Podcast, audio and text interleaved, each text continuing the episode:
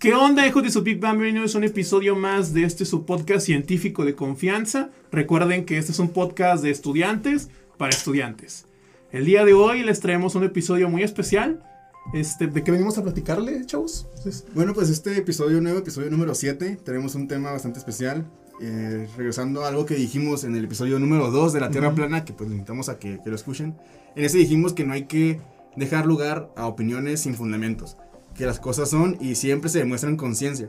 Y pues esta idea muchas veces eh, hace que se tome la ciencia como una brújula moral que nos puede decir qué está bien o qué no está bien, o qué es ético y qué es una salvajada, por decirlo de una manera, ¿no?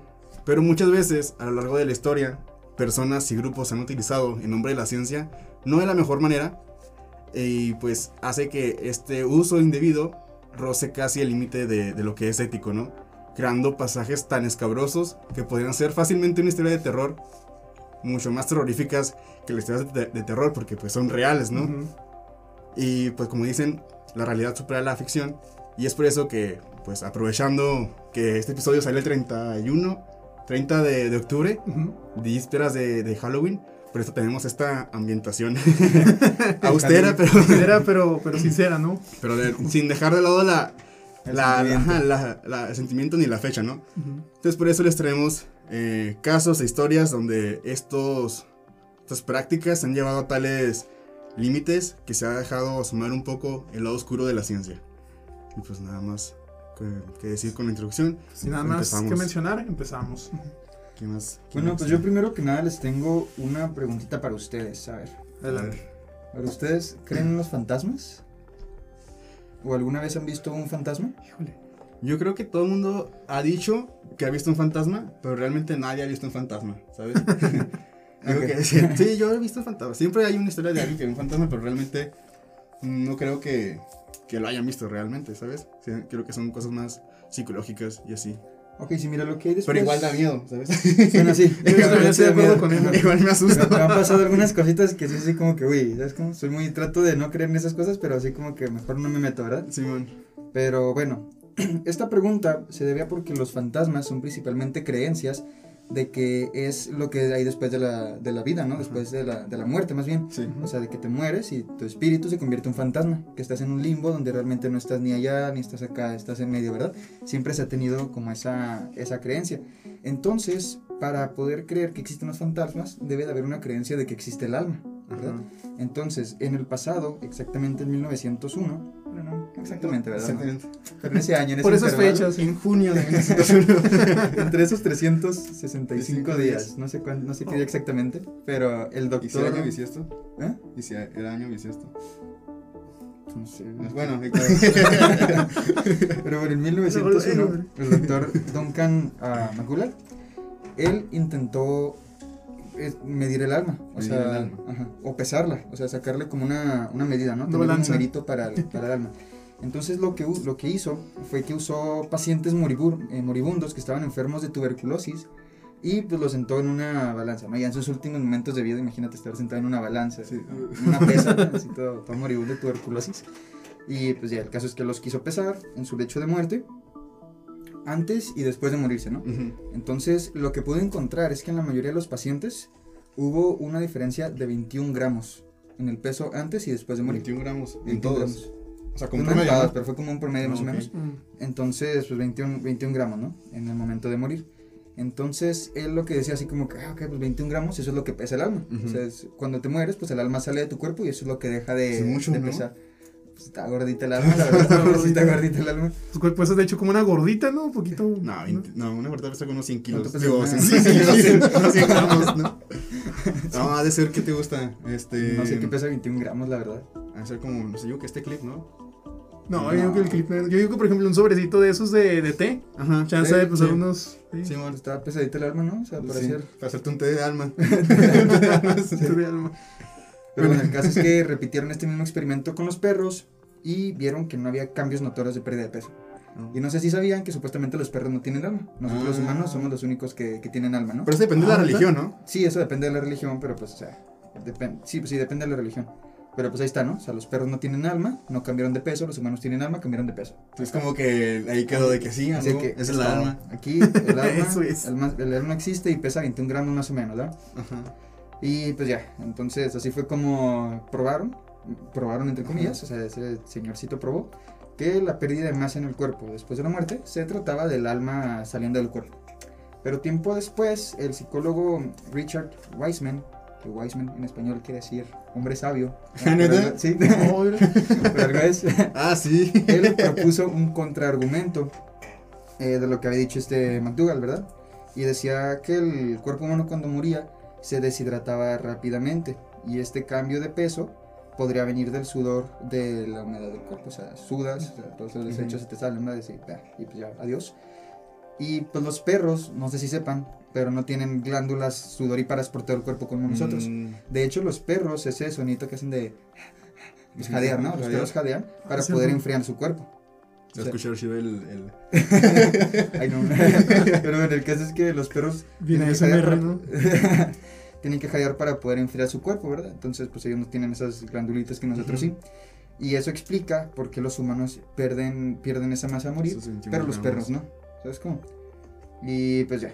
Pero ahí este como que se refutó eso de que el, del alma, ¿no? Ahí ya Sí, dijeron así como que, ¿sabes qué? Pues no hay alma, es otra cosa. Es, Ajá, son unas cosas. Sí, Sí, sí, o sea, como prueba uno de que no existen los fantasmas, no, no hay alma, No hay no, alma. no es algo tangible, no es algo que puedas medir, ¿verdad? Ujú. ¿Cómo se dice? No es, pues no es medible, no es, ¿cómo se dice esa palabra? No es pues medible, ¿no? No es, Es que hay otra palabra más chida, pero no me acuerdo. no es. Precisable. ¿no? es cualitativa y cuantitativa. no ¿no? es cuantitativo. Ajá, sí. Ahora. Entonces, pues ya, entonces dejando el tema del alma, ahora vamos a hablar de otro, eh, algo que experimenta el cuerpo humano, que se ha asociado mucho con que tienes una entidad o que hay un fantasma. De hecho, esto es algo que se ha hablado en muchas culturas, es algo que muchas culturas prehispánicas y de todo la, la tienen, han hablado de ella, pero pues aquí en México hay un término en específico para poder decirle a esto, ¿no? Que muchas no lo tienen, que es cuando se te sube el muerto. Este soy el muerto. ¿A, usted- a ustedes les ha pasado? Este, sí. ¿Sí? Sí. Ay, O sea, no. Pero, o sea, descríbelo más o menos cómo es. O sea, ¿cuál ¿Qué es la sensación para decirte sí, sí, porque me suena. O sea, sí vi un video de Dross y pues sí me pasó lo del video de Dross. Bueno, mira, este, pues la creencia, o sea, la primero que nada les voy a explicar la creencia. ¿verdad? La creencia es que cuando estás dormido, que es como tu mo- momento vulnerable, una especie de monstruo o un ser, este, un fantasma o alguna cosa así, se sienta sobre tu pecho y te empieza a atacar. Entonces lo que tú sientes es que no te puedes mover, o sea, tu cuerpo está paralizado, ves sombras, sientes una presión en el pecho y no te puedes mo- mover, ni hablar, ni nada de eso. Ah, está medio, medio... Eh, Está feo, la verdad. O sea, a mí nunca me ha pasado, pero los que sí le han pasado dicen que está feo. Sí, está feo.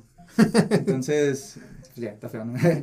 Entonces, pues esto, al igual que la explicación del alma, también tiene una explicación científica. Entonces, aquí lo que está pasando es que este se conoce, el término corre- correcto, se conoce como parálisis del sueño.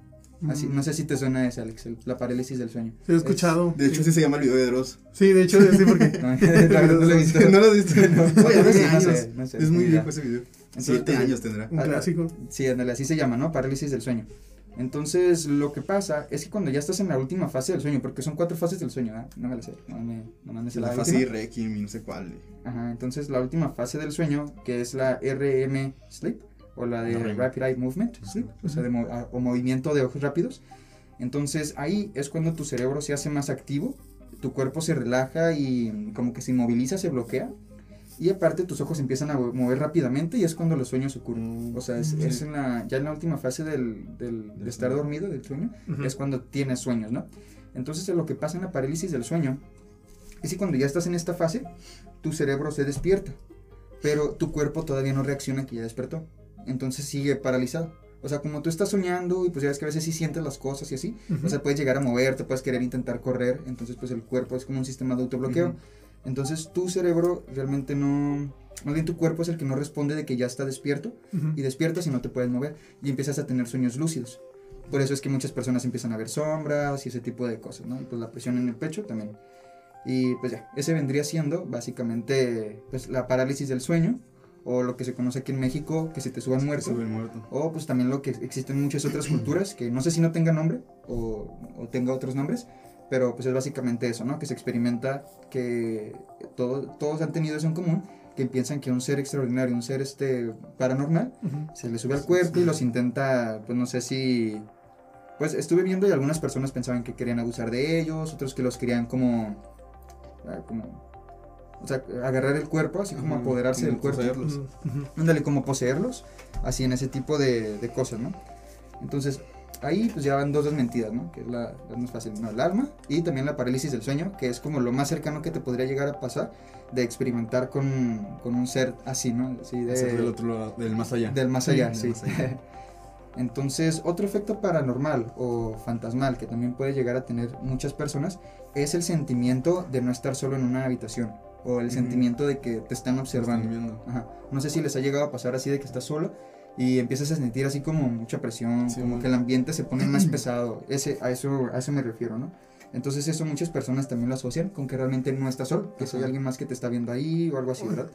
Entonces, Como, ey, disculpa que te interrumpa, pero no sé si te acuerdas, cuando trabajamos en esta, en esta empresa manufacturera aquí Ah, de sí. Ciudad Juárez, teníamos que caminar como un pasillo y salíamos de, de madrugada, ¿no? Salíamos Ajá. de madrugada y era un pasillo que estaba pues a la, a la intemperie, era al lado del- de la fábrica ujú, y era pues en un edificio alto y caminabas por ahí y bueno, yo sentía así como que, ay, alguien me está viendo desde arriba y pues obviamente pues arriba no hay nadie, pero igual, ahorita vamos a ver qué, qué explicación tiene sí eso. se siente pesadito el ambiente, pero ahorita les voy a decir como la principal razón de por qué pasa A eso, ver. ¿verdad? Ujú. Porque ya ven que, bueno, todavía no les decía, pero entonces aquí lo que estuvo haciendo este, lo que hicieron unos científicos suizos es que estaban experimentando este fenómeno, lo estaban investigando y entonces eh, lo estaban viendo con algunas, con personas que sufren algún tipo de problema o alguna enfermedad este, neurológica, tienen este sentimiento de que hay alguna presencia, ¿verdad? Ellos pues lo tienen, ¿no? Así como las personas que tienen este Esquizofrenia. esquizofrenia, este tipo de cosas, ¿verdad?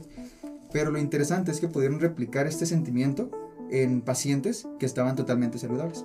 O sea, lo que hicieron fue que les dieron un botón y les pusieron una maquinita en su espalda que les picaba, ¿no? Se les hacía así, ¿sabes cómo? Y pues ya, tú le picas y pues tú sientes aquí en la, en la espalda, ¿no? Que te pica, Sí. ¿verdad? Y pues ya, ahí todo normal.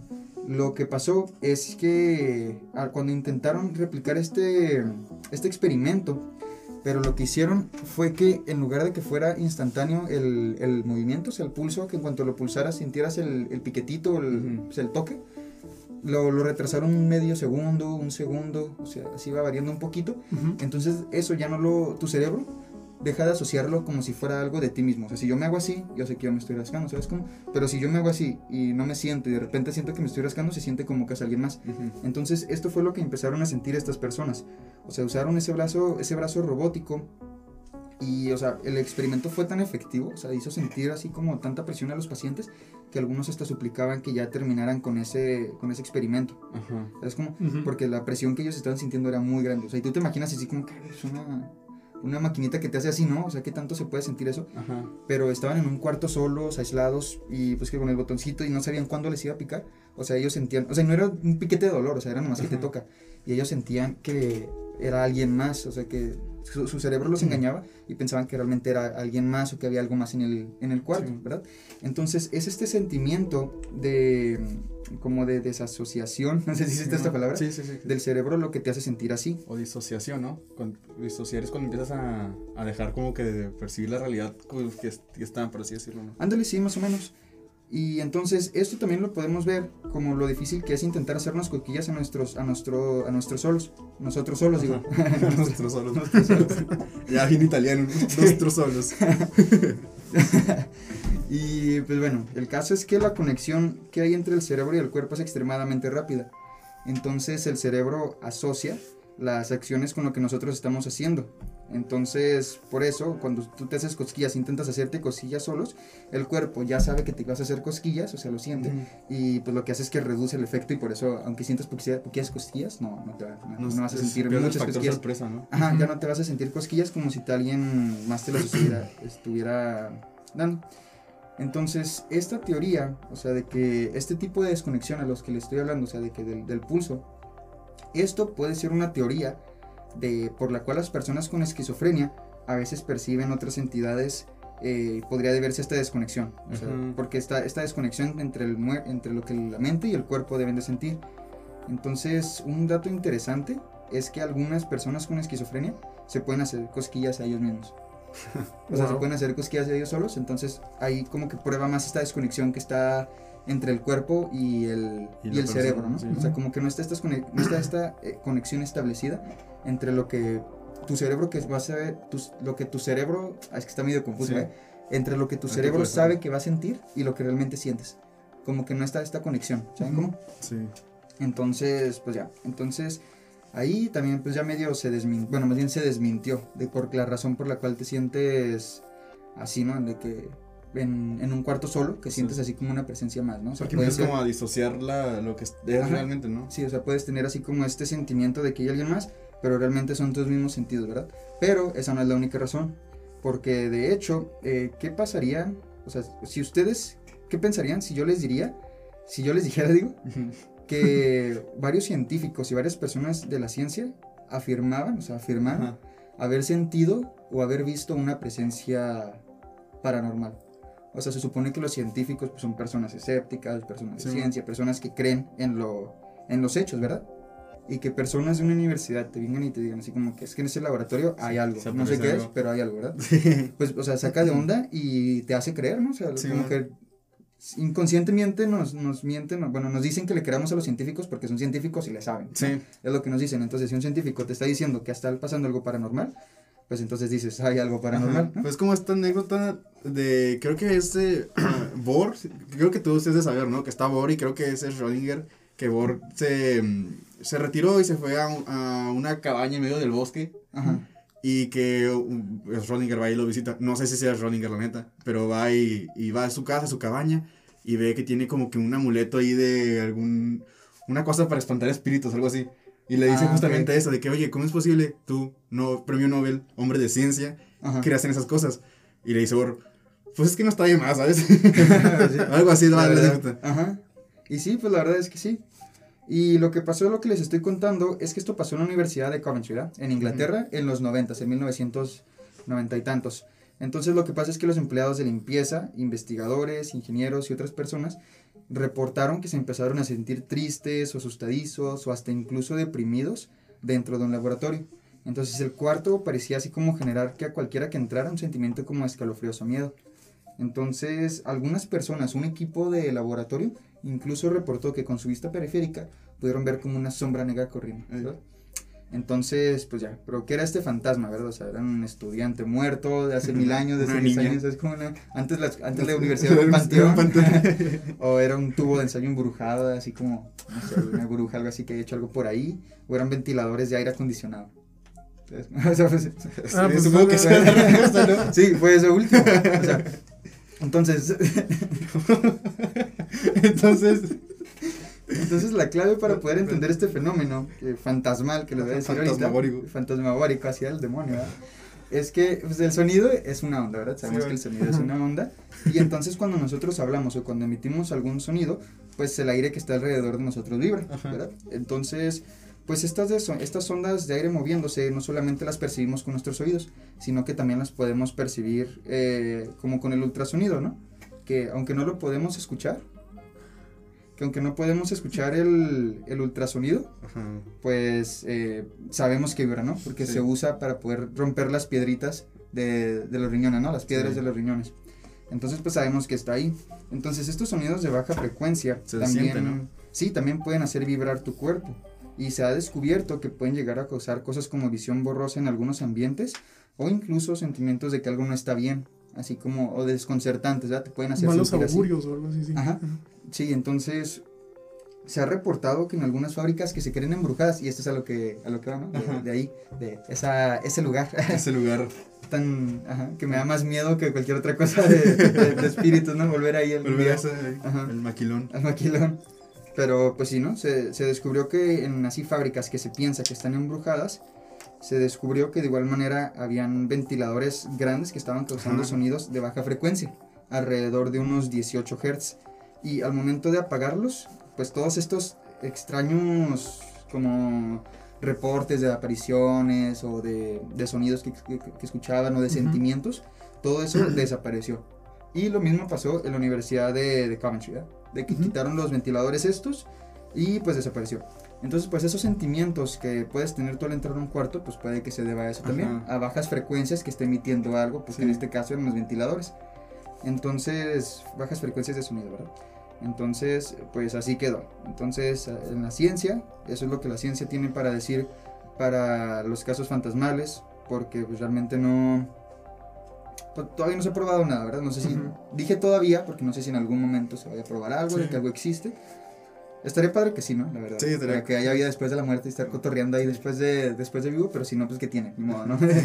No, o, o- o siento que más interesante también el hecho de qué pasa cuando mueres. O sea, bueno, Sí. físicamente sabemos qué pasa, ¿no? Pues te Ujú. mueres y todo el proceso todo.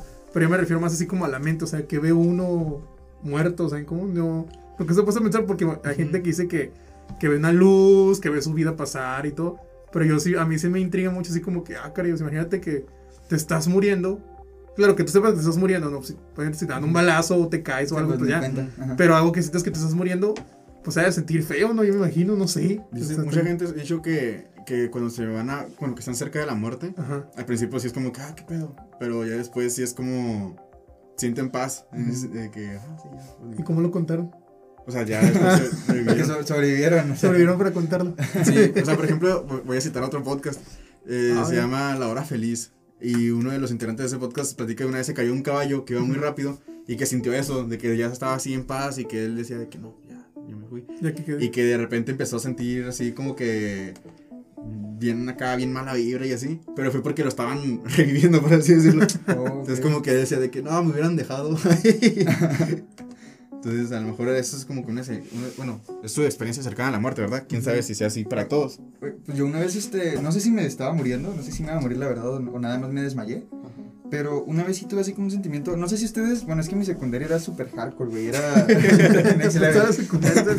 Si estabas en un reclusorio. sí, sí parecía, porque haz de cuenta que tenían un jueguito donde te aplastaban aquí en el cuello. Me quedé un clip. ¿sí? No, nada. Te aplastaban el cuello y luego, así como por unos 10 segundos, y te empezabas a sentir así como mareado, ¿no? O sea, pues te faltaba oxígeno, entonces te, te- te- sentías mareado, ¿no? Y vamos a jugar a quemarnos. Sí. Vamos Sí, a agarramos un niño y le empezamos a golpear hasta que se desmayara. Entonces, pues ya, ¿no? O sea, y te aplastaban el cuello y se te hacían así, no, no tanto, así con las manos y te... No más. que sentías así como, uh, ¿sabes cómo? Como que te mareabas. Qué pedo, Raúl. y yo dije, ah, pues háganme a mí, güey. Yo también yo- quiero. Que sí, Yo es soy- que la presión A social. ¿no? donde fueras, haz lo que yo soy next level, así que tápenme la boca y también la nariz. Les dije. No y pues ya, ahí estaba yo. Y lo único que me acuerdo es que de repente no tenía cuerpo. Estaba- Ah, caray, Ajá, de- repente. De repente no tenía cuerpo, estaba flotando. Y veía alrededor como estrellas. Yo me acuerdo que eran como estrellas, pero veía así como muchos puntitos blancos. Y lo decía esto así. Y yo volteé para abajo y no tenía mi cuerpo. Y así como que, vamos, órale, ¿no? O sea, ¿qué, ¿dónde estoy? Y de repente empecé a escuchar así como que. Como, eh, te veías como en un juego de esos de primera persona que te volteas y no te ves tu cuerpo, ¿no? Ándale, sí, como juegos de esos de primera realidad persona. Ajá, que no tienes, que no tienes cuerpo. Y pues de repente empecé a escuchar así como, Raúl, Raúl, así como mi nombre. ¿Y quién era el que está hablando? Dios. Espérate, le enchufé, güey. Espantos a Y luego Dios. ¿eh? después se parece Dios, nada te crean. Y luego ya después este despierto y me están agarrando así, ¿no? Así moviéndome. Yo estaba tirado en el suelo, así. Y le están, Raúl, Raúl. O sea, los grititos que escuché Ajá. no era nada del otro mundo, ni Dios hablándome, ni nada. ¿Sabes cómo era mi subconsciente que me estaba escuchando a mis amigos? Que Pero ¿cómo sabes que no era? Porque nomás dijo Raúl, igual, ¿de qué me sirve? Es como que le haya dado la receta de la vida eterna o algo así. Ajá, o sea, no es como que me haya dicho los Ah, o secretos sea, de la estar en agradecido. hebreo En vez de estar, agradecido con el de arriba, me dijo, no. No, pues nomás me dijo mi nombre, ¿no? Y despierto y pues son mis amigos gritando mi nombre y así todos con los ojos llorosos. Y así como, que, Pues sí, güey. contexto, please. y luego, pues ya me contaron que me tenían el cuello así y que de repente me desmayé en la mano así de mi amigo. y luego que empecé a convulsionarme. y luego que me caí después y ya como unos cinco después. y como unos cinco después, este. cinco- Oye, pero yo me pregunto, ¿y los ya maestros? desperté. ¿Y los maestros? pregunta. Estaba, detalle. Este es el detalle, pero bueno, bueno. no estaba, la neta, no sé dónde Estaban los Pero maestros, pero está- estaba estábamos Dios. en el salón, Sí. estaba Dios. Adiós. y pues ya, esa fue la experiencia más cercana que yo he tenido de, morirme, yo creo. No sé si nada más me desmayé porque tampoco nunca me he desmayado, no sé si se sienta desmayarse. Pero pues en todo ese trato yo estuve consciente. Entonces no sé qué, no sé qué ha sido lo que viví, chance nomás lo soñé o lo, no sé. ¿Y tú en tu vida loca qué has? No, no, yo Nunca no, te has yo... apretado el cuello. Tú eres cristiano. No, o sea... fetichista de repente. y de entonces me gusta, dice No, o sea, No, no, realmente no. Lo, lo único extraño que he llegado a tener, pero la neta yo no le atribuyo nada, una explicación así, es este, estaba una vez soñando que yo estaba así, eh, es en Plaza Misiones, pero Plaza Misiones tenía 18 pisos. Ah, sí. Ah, sí, cierto. ¿Sí se había contado? Sí, contaste. Entonces, este, estaba ahí en la plaza y este, mi mamá me manda por una revista. Eh, cómprate una revista acá de un kiosco, ya voy. Y luego, y luego, pues, este, no sé por qué, por alguna razón, de repente se había hecho mucha distancia. Y yo, pues, le dije, ah, pues, es esta. Y no me escuchaba. Y yo le quería llevar la revista para que, este, porque me dijo, ah, este, eh, que yo la pago, algo así. Estaba el, el rollo. El punto es que los guardias que estaban al lado, pero era como un equipo de SWAT, así, que habían entregado para misiones. Acá. Este, ve, parece que, ve que parece que me estoy robando la revista. Entonces yo le digo, eh, no, no compa, o sea, yo no me estoy robando nada. Y no, no, agárralo. Y, la fregada. Y yo así, ah, caray. Pues empezó a correr, ¿no? Ajá. Estaba mocosillo.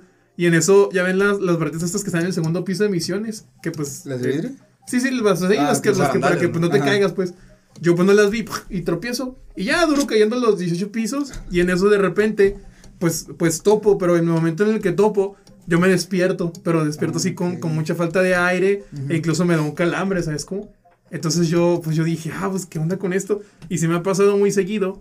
No sé si sea algún problema o algo así. De que a veces cuando hay golpes de por medio o contacto físico acá, de que, ah, de que estoy esquiando en el Monte Everest, es decir, ¿no? Y me caigo, me rompo la pierna y despierto y vámonos, este, calambrote de esos acá feos. Este, que me ha tenido que vendar y todo. Entonces yo digo, ¿habrá alguna relación con eso o así? Y leyendo así, Yahoo Respuestas, yo voy a caer en, utilizando métodos científicos, según Las yo. preguntas del. respuestas del 2007. Ajá. Acá en el rincón del vago. Eh, Esto, esto es mera opinión, chavos, ¿eh? No me hagan caso. Estaba leyendo que supuestamente es por una falta de, de oxígeno o algo así en el cerebro y que tu cerebro te está pidiendo que despiertes para que respires bien, algo así. Yo la verdad no me he puesto a buscar más porque yo simplemente le atribuyo a que pues el cerebro andaba locochón y... Que son demonios. Y ajá, o- ajá, yo la verdad, pues, a mí no me gusta creer nada de eso. Eh, porque me da miedo. No, te no, no, no, no, o sea, simplemente también porque, pues, las cosas que no las puedo explicar, la neta, pues no me meten problemas y no las, no las trato de explicar porque después digo, ay, hijo, pues no. Te, te metes en otros rollos, así que dices, Sí, la verdad es que sí, pero sí está muy turbio todo eso. Sí. Y pues lo, lo de tu sueño, no sé, Alex, no sé, tal vez tienes depresión. ¿Qué onda, hijos de su dick? Bienvenidos a su podcast esotérico de confianza. Vamos a hablar de frecuencias y de energías oscuras. y de limpias. Este, de hecho, ahorita que dijiste de que la respuesta a esas eh, presencias que tienes tú, de que, ah, puede ser que, eh, bueno, que es de que los motores de los abanicos y así emiten frecuencias así, se me hizo como una respuesta bien, no sé, como amarga, por así decirlo, porque muchas veces las personas que sí son así creyentes de que, no, que el tercer ojo y Ah, que los mandalas y cosas así, es como que, Ah, es que todos somos frecuencias, entonces los fantasmas traen otra frecuencia que vibran. Es como esta respuesta les ayuda a, a- como a fomentar más su pues sus teorías, ¿no? Esotéricas. O sea, sí, pero no, porque estas son frecuencias físicas reales. Sí, ¿sabes? sí, Como- pero es como, la- es como ondas. cuando usas la palabra cuántica para todo. Ah, sí, como sí, que es sí. que la ciencia ya confirmó que son frecuencias y pues sí, son fantasmas en Ajá. otras frecuencias, obviamente.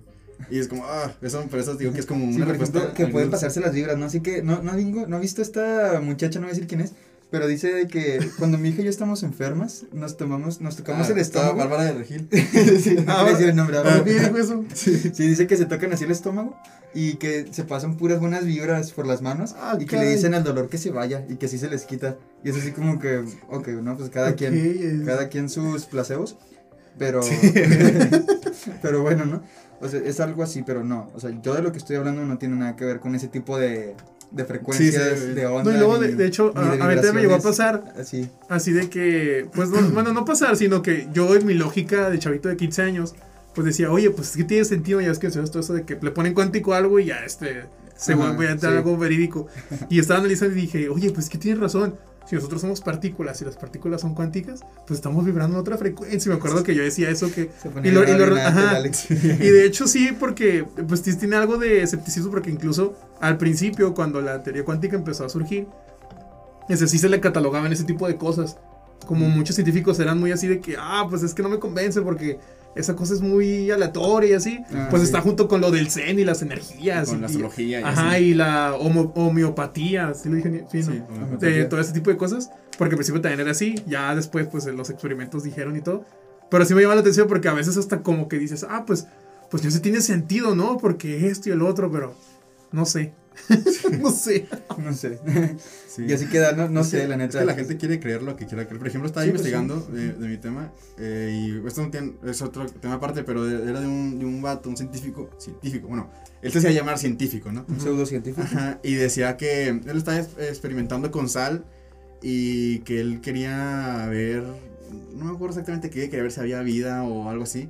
Entonces como que él lo pensó de que, no, pues en este grano de sal a haber, este, a haber este, vida. Entonces Mm. checa en el micrófono, en el micrófono, en el microscopio y que ve ahí las bacterias y así. Es como que, ah, ok, entonces cuando tú piensas algo con mucha fuerza frente a granos de sal, se manifiesta. Y Oh. eso fue como su teoría acá bien perrona de que, ah, huevo, sí.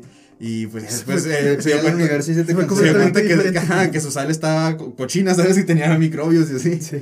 Pero sí, ah, sí, porque él quiso creer lo que, lo que quiso creer. Es como Sí. lo que dices tú de que, ah, ok, pesamos el cuerpo antes y después de que se murió, y a los perros también, y hay mucha diferencia que los perros no, no, no cambian de peso, pero las personas sí, pues es porque es el alma. Llegas a la conclusión que quieres Ajá. llegar. O sea, tiene, haces tu experimento y si quieres llegar a esa conclusión, pues vas a llegar a esa conclusión. Ajá, pues, ajá. o sea, Sí, pues es como este rollo de las teorías ad hoc, ¿no? Ajá. De que haces algo precisamente para que te dé este, eso que tú tratas de refutar. La neta, pues bueno, ya para llegar a ese tipo de conclusiones así, pues imagino que tienes que ser pues muy rebuscado. Bueno, no rebuscado, como que darle un cierto sentido, pues como ese sentido de la tierra plana, Simón. que sus sí. teorías a veces no concuerdan con otras o tratan de ser muy engorrosas. Y muchas veces, pues como le había mencionado, que lo recordamos en el, En el primer episodio en el episodio 2 también, que pues casi siempre lo más sencillo y lo más generalizado es lo que está más acorde con los experimentos, con lo que se demuestra. Pero pues al final de cuentas la gente es libre de creer lo que quiera, Sí, ¿no? pues, O sea, creer lo que quiera. nada más que sí hay que recalcar de que pues de cierta manera, por eso hacen experimentos, ¿no? Para ver más o menos cómo están las Y el cosas. internet es un arma de doble filo debido a que pues uno busca y encuentra las respuestas que ellos quieren Ujú. encontrar. Si tienes, si buscas respuestas a favor de la Tierra plana, la vas a encontrar y al revés, si las quieres refutar, también las vas a encontrar. Entonces tú te quedas ahí como que pues que ahí está el internet, está la respuesta. Y pues eso, es muy, pues es pues una, un arma de, de doble filo, ¿no? Ujú. Sí, el internet no es, la, no es la respuesta absoluta de nada. Vas a encontrar siempre, pues como tú dices, las respuestas de lo que tú quieras. O sea, Bueno, si pues, buscas sí. algo en a favor, lo vas a encontrar a favor.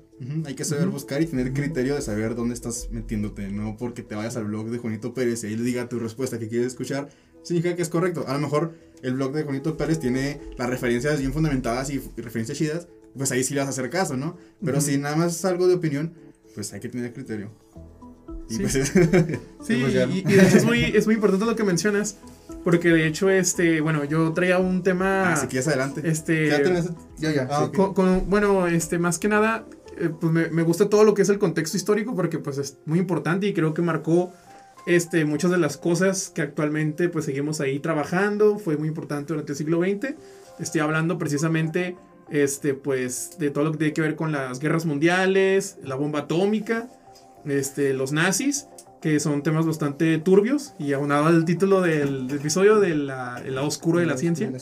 A mí, me, a mí me llamó mucho la atención y yo cuando veía las clases de historia y todo esto, siempre me preguntaba así como de que, pues el proyecto Manhattan, ¿no? De que te hablan que la bomba y todo. Y yo, y yo a veces, este, también a veces me aparecen videos en Facebook de, de qué hubiera pasado si Hitler hubiera ganado la guerra, cosas así. Y presuponen que esto y el otro y así. Pero es que en realidad, este, me llama la atención porque, eh, pues como también mencionaba Edgar, muchos de los científicos, o se les atribuye ese papel de que son este, personas neutrales, pacíficas, que buscan el pro del conocimiento y brújulas morales y lo que tú quieras. Pero nos está olvidando la parte de que de- no dejan de ser personas que tienen este, sus creencias y sus supersticiones, así como Sí. yo las puedo tener, y Edgar y Raúl y cualquier otra persona. Y eso no le quita el mérito porque, oye, pues es que este- eres un ser humano, ¿no? Y esos comportamientos van a ser inherentes a tu naturaleza, porque pues desde siempre lo hemos visto, por eso hay este eh, religiones, por eso mucha gente cree en la magia y todo. Yo no pienso que esté mal, no sé Ajá, ustedes no. qué, qué. Pues al cada quien respecto. su mente, la verdad. Sí, o sea, es, pues, al final de cuentas también buscas llenar ese, eh, no sé si le diga vacío o ese propósito, ¿no? De que, pues bueno, las cosas son así, pero y luego, ¿qué? O sea, eso a mí en qué me influye o qué me motiva. Entonces, a mí siempre me llamaba la atención de que, o sea, cómo estaba la ciencia en ese momento. Porque hubo muchos hombres que hacían las cosas simplemente por seguir órdenes. Y de hecho creo que hay muchos experimentos famosos en psicología que tratan de explicar todo eso. Y ahorita a mí me gustaría mejor eh, en ese sentido, porque también es para un tema aparte completamente lo de los experimentos psicológicos, hablar de, de, la situación, sobre todo de la física, entre los periodos de que va del finales del siglo XIX, que era 1900 por ahí, hasta lo que es el fin de la Segunda Guerra Mundial. Y específicamente de cómo funcionaba la, la, la, pues, la ciencia o la física bajo los estándares del Tercer Reich que pues es este, Alemania nazi. Este, a mí me gustaría comenzar primero hablando de que muchos de los factores sociales que rodean a las personas y a los individuos y a las sociedades y todo lo que este, les gusta y abarcar, influyen eh, demasiado en, lo, en, la perspectiva o, cómo puede pensar una persona y qué es lo que puede hacer ante los problemas y todo. Hay que recalcar que generalmente este, uno cree que, por ejemplo, en los países ricos, donde hay mucho desarrollo científico y todo, no hay ese tipo de ideas sesgadas de que pueda haber, pero pues sí lo hay, o sea, ustedes pueden ver ejemplos en Estados Unidos, en Europa, que hay gente que por alguna u otra razón o sus circunstancias las orillan a pensar de forma sesgada o a lo mejor pueden no tener bien confirmadas sus referencias. Así como también lo puede ver aquí en México. Aquí en México hay mucha gente este, que es gente que siempre está corroborando lo que lee, lo que oye, pero también hay otra tanta que no, otra tanta que incluso le tiene miedo a los científicos. que incluso, es como el 70% de la población, ¿no? Ajá, o sea, bastante gente sí le, o, desconfía de que piensan este cliché de que el científico está loco, o los científicos es gente dotada, que son extraños y ya por eso sale de su naturaleza, ajá. Entonces, este está interesante porque empezamos en 1900, Alemania estaba a full power, esta Alemania era una de las potencias emergentes más poderosas de la época estaban creciendo a ritmos, este, pues vaya, muy sorprendentes. Se estaban expandiendo, eran un imperio muy grande. Este, el desarrollo científico en Alemania estaba tremendísimo. O sea, empezamos en el siglo XX con las grandes revoluciones de la física, la mecánica cuántica, la relatividad de Albert Einstein. Entonces estaban ahí a tope dándole. Pero también había este un había pues ciertos sesgos como en todas sociedades lo, lo hay, ¿no? La sociedad alemana en que entonces era una sociedad muy tradicionalista, muy conservadora, que lo veían todo como, pues, como engranajes de la sociedad, ¿no? De cierta manera, mucho de la, de la discrepancia que había con las ideas, por ejemplo, de la mecánica cuántica y así, yo le atribuyo a, esta idea determinista, ¿no? De que, ah, pues las reglas de la mecánica clásica son así porque así es como tienen que funcionar. Y la sociedad estaba así, de cierta manera, estamentada, o sea, había gente pobre, había gente de clase media y gente de clase alta, y generalmente, no sé si lo han notado, este, muchos de la mayoría de los científicos es gente que proviene de esos estratos, de los estratos altos de la sociedad. Pues, por ejemplo, ¿quién este? Luis de, de Broglie, ¿cómo, ¿cómo se pronuncia? Luis de Bro, de, bueno, de Broglie, no sé cómo se pronuncia. Ah, Él era este miembro de la realeza, ¿no? Ajá, era príncipe de, de, no sé dónde. sí, pues era, era miembro de la realeza. Este, eh, Kelvin, Lord Kelvin. Lord Kelvin, título nobiliario. Oh, no sabía. Newton y todas esas cosas. Sí, o sea, tenían este pues tenían dinero, ¿no? Y especialmente, pues eso era lo que te daba el respaldo, porque necesitabas tener dinero para los insumos y todo, y para tener el tiempo de no estar trabajando y dedicarte a eso. Entonces, este, generalmente se atribuye a esto.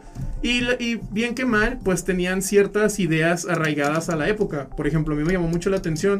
Estaba leyendo para preparar aquí más o menos el tema, un libro que se llama ah, La ciencia al servicio del, del Reich, que hablaba, del, por ejemplo, de Max Planck, que él fue uno de los pioneros de la idea esta de la mecánica cuántica. Él sugirió que había una constante, que la energía estaba cuantizada, ese tipo de cosas. Y no, pues no le hacía mucho, mucho ruido, simplemente decía, ah, pues el experimento lo demostró, pues es lo que es, ¿no? Pero él era una persona muy reservada, también este, muy tradicionalista y todo. Y ya, por ejemplo, cuando Albert Einstein eh, publica también sus estudios, bueno, su, su razonamiento sobre la relatividad general, que es un rollo que tiene que ver de que, a grandes rasgos, la gravedad no es una fuerza, él dice. La gravedad es más bien un efecto de la deformación del espacio-tiempo. Como si fuera una lona, por así decirlo, plana, así va a ser muy burdo. Y pones ahí los planetas y la materia y se hunde.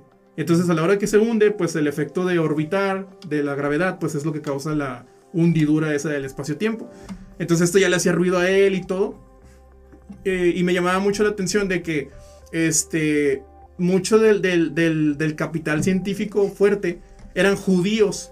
Eran, eran judíos. Entonces ahí empezaron las ideas estas de cierta manera antisemitas de Alemania y todo. Y hay que ponerlo en contexto en la guerra. O sea, Alemania se metió a la, a la Primera Guerra Mundial en 1914. Este, muchos científicos le dieron el, el espaldarazo al, al gobierno alemán de que firmaron un documento que era eh, básicamente el manifiesto de los profesores o de los 93, que era dándole apoyo a Alemania a las atrocidades que había hecho durante la Primera Guerra Mundial, que era invadir Bé- Bélgica y todas las atrocidades. Y entre ellos estaban muchos premios Nobel. Estaban muchos artistas, muchos políticos. Ahí estaba Max Planck. Ahí este se, se anotó también este Philip Lenard, otro también otro premio Nobel. Estaba este Wiem, el de la ley de Bien que le vimos ahorita, de hecho, en física moderna.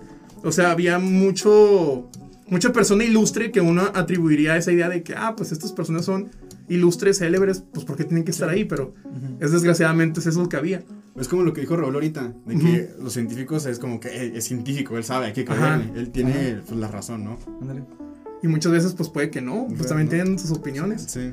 Entonces, este, pues sucede todo esto, Alemania pierde la guerra, llega el gobierno este de la República de Weimar y, y Alemania estaba muy pobre, entonces eso también, este, de cierta manera realza ciertos comportamientos y, provoca esa discriminación que siempre pasa cuando hay un problema en la sociedad, que hay una crisis, que hay una guerra, que hay un desastre natural o lo que sea, siempre van a haber grupos de poder y van a haber personas que van a querer protegerse en algo y muchas veces ese algo es, es, es agresivo. Entonces pasó de que vino la guerra, viene el Tratado de Versalles, este, para aquellos que no saben mucho el contexto histórico, perdieron y les pusieron una multota a Alemania, Ajá. la culparon de toda la guerra de que, ¿sabes qué? Tú tienes la culpa de todo. No, pues así no es, no, pues no me importa, tú te vas a hacer responsable, te vamos a quitar territorios y a tus científicos no los vamos a incluir este, en, Las en- en- ajá, en las convenciones y todo. O pueden ir, o sea, de que pueden ir por ir. Pero pues les, hacían- les hacían el feo, les decían cosas, los humillaban porque pues eran alemanes y el simple hecho de ser alemán era humillante, pues de que, ah, perdiste la guerra. Pues bueno, era, era una cuestión mucho de honor en aquel entonces, estaba todo eso. Entonces eso de cierta manera realzó ciertos comportamientos que no era, que eran contraproducentes ah, hacia ellos. Por ejemplo, yo mencionaba, este, no sé si se acuerdan en el, creo que en el tercer episodio o algo así, cuando estás hablando de la radiación, ¿o ¿fue el cuarto? Eh, episodio. mm, ay, no, Creo que fue el cuarto, Fue ¿no? el cuarto, sí, porque Ajá. el 3 fue el top. Top. Sí. Ah, Dos sí. experimentos, van a ver lo que le hace falta vistas a ese. A mí me, me surgió la duda porque ya había dicho que en alemán rayos X se decía, eh, se decía Röntgenbild, pero en realidad eso es la, pues la imagen de rayos X, ¿no? La radiografía en Ajá. sí, ¿no? Pero Sí. los rayos X se dicen Röntgen uh, Fralen. Röntgen Fralen, sí, Tralen, perdón. Que yo lo mencioné porque Historia. me- Alemán, Historia, idiomas, todo en un ratito. todo en un ratito ahorita, chavos.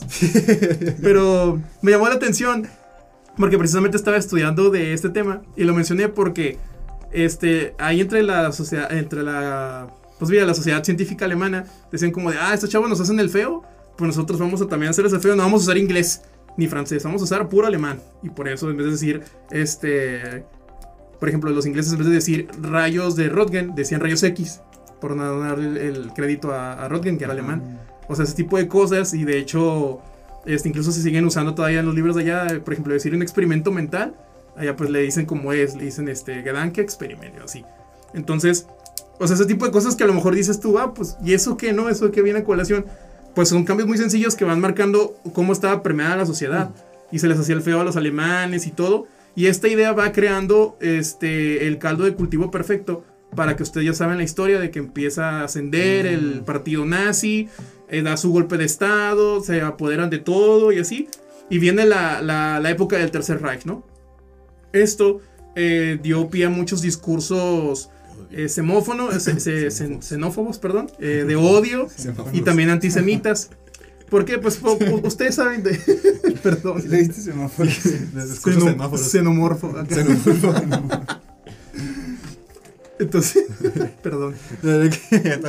Entonces, este, esto da pie a todo esto y ustedes saben que ¿Cómo eh, inmediatamente en cuanto un político empieza a dar soluciones sencillas para problemas complejos, ya saben que el vato les está mintiendo. Porque corta, Acá, corta este, la pedrada, ¿no? Te le pongo un pip. No, no voy a hacer que digan algo, pues, sí. Entonces, este, pues el chavo empezó a, a echarle la culpa a los judíos, ¿no? Por alguna extraña razón decía, ah, pues los judíos son los culpables de esto y, y los gitanos y el otro. Entonces, este, como ya he mencionado, los judíos eran la mayoría del capital científico, ¿eh? por ejemplo, Albert Einstein, estaba también es Max Born, o sea, estaba puro, puro científico este, poderoso.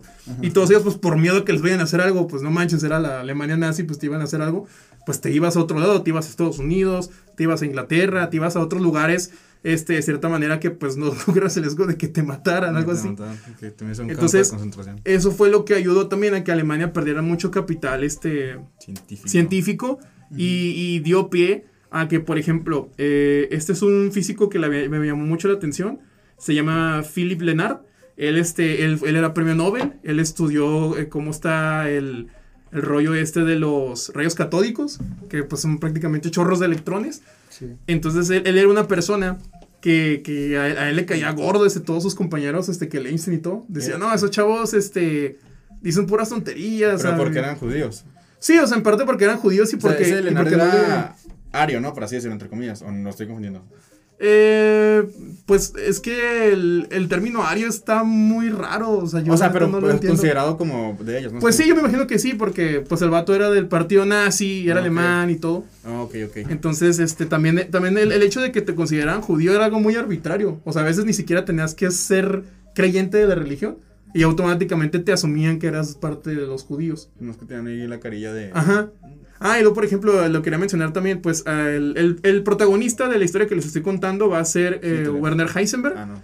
él, fíjense, él sí era este, pues un alemán acá, de familia bien y todo, blanco, lo que tú quieras. Y a él aún así le decían judío blanco, a pesar de que el vato era protestante y no era judío. ¿Por qué? Pues porque él apoyaba las ideas de Einstein, de todos sus contemporáneos, que mm. sí eran judíos. Entonces automáticamente ya te lo asumían, o sea, judío era algo malo. Pues era como una casa de brujas, ¿no? Literal. Sí, sí, es literal, es como cuando cierta persona dice, los conservadores, pues ya está hablando de, de alguien que necesariamente es conservador. Entonces, sí, sí, o fifí, o ya te atribuyen algo malo.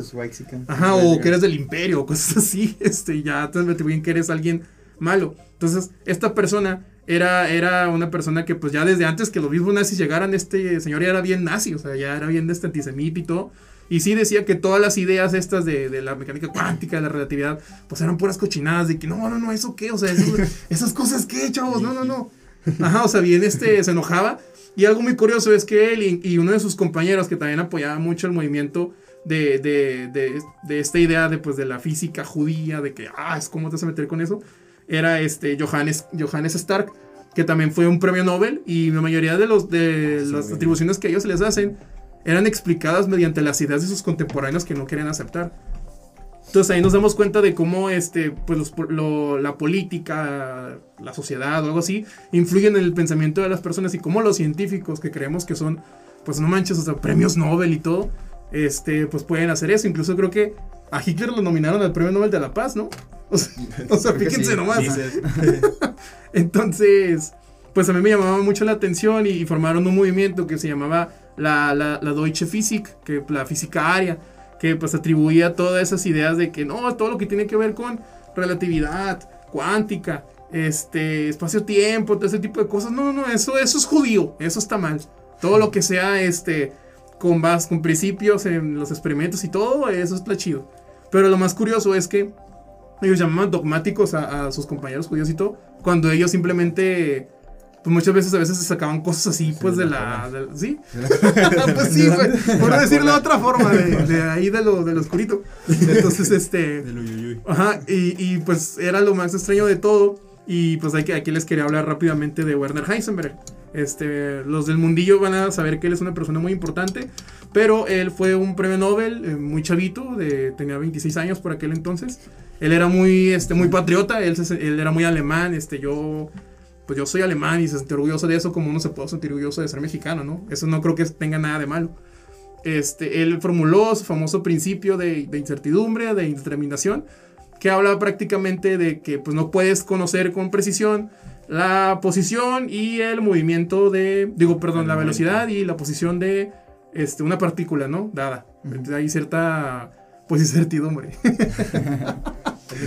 cierta indeterminación. Entonces, este, a él se le dejó a cargo de uno de los, bueno, junto con otras personas, de uno de los proyectos para crear su, su propia bomba atómica, los alemanes, eh, o generar energía nuclear.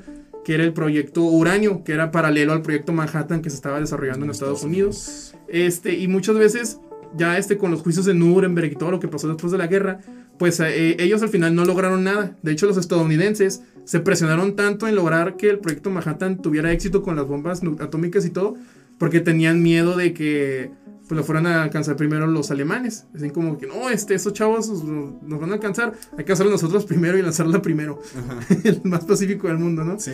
Entonces, este, acá por otro lado tenían a, a Oppenheimer en Estados Unidos, aquí tenían a, a Heisenberg. Heisenberg. Entonces, después de que pasa todo esto, eh, hay, hay distintas versiones de que dicen de que Heisenberg delibera- deliberadamente saboteó los experimentos del proyecto uranio porque decían que pues era una persona consciente del daño que iba a provocar y que por eso pues no le quería dar chance a Hitler de que hiciera más desastre y todo. Y hay otra gente que dice, no, este chavo no sabía No y por eso no la hizo. sí, sí, o sea, hay de todo. Sí. O, o hay gente que mm, yo, yo concuerdo más con esta visión ¿De de, que no no no eh, voy a hablar la que es como la una versión más grisácea por así decirlo Más mixta. de que decían bueno a lo mejor el chavo sí sabía porque se había demostrado que incluso él, hecho, él hizo los cálculos de por ejemplo la bomba que cayó en Hiroshima y le salieron bien los cálculos y todo pero a veces decían cosas que no tenían sentido por ejemplo cuando lanzaron la bomba a él lo estaban grabando porque ya había terminado la guerra y estaba como, como prisionero por así decirlo y cuando le cayó la bomba él dijo, ah, ¿cómo es posible que hayan conseguido las dos toneladas de, de uranio enriquecido que necesitaban? Y pues eh, eso daba a entender de que el chavo no le sabía porque en realidad utilizaron 64 kilos. Entonces, este, pero también otros dicen que se hacía el tonto, porque luego, luego le dice un compañero, oye, mijo, pero si en los experimentos no era, no era tanto. Ajá, y el, y el le dijo, mira, este, es lo que tú dices, pues está bien. Yo Yo no me acuerdo. yo no me voy a meter en problemas. Thalía. Yo no sé.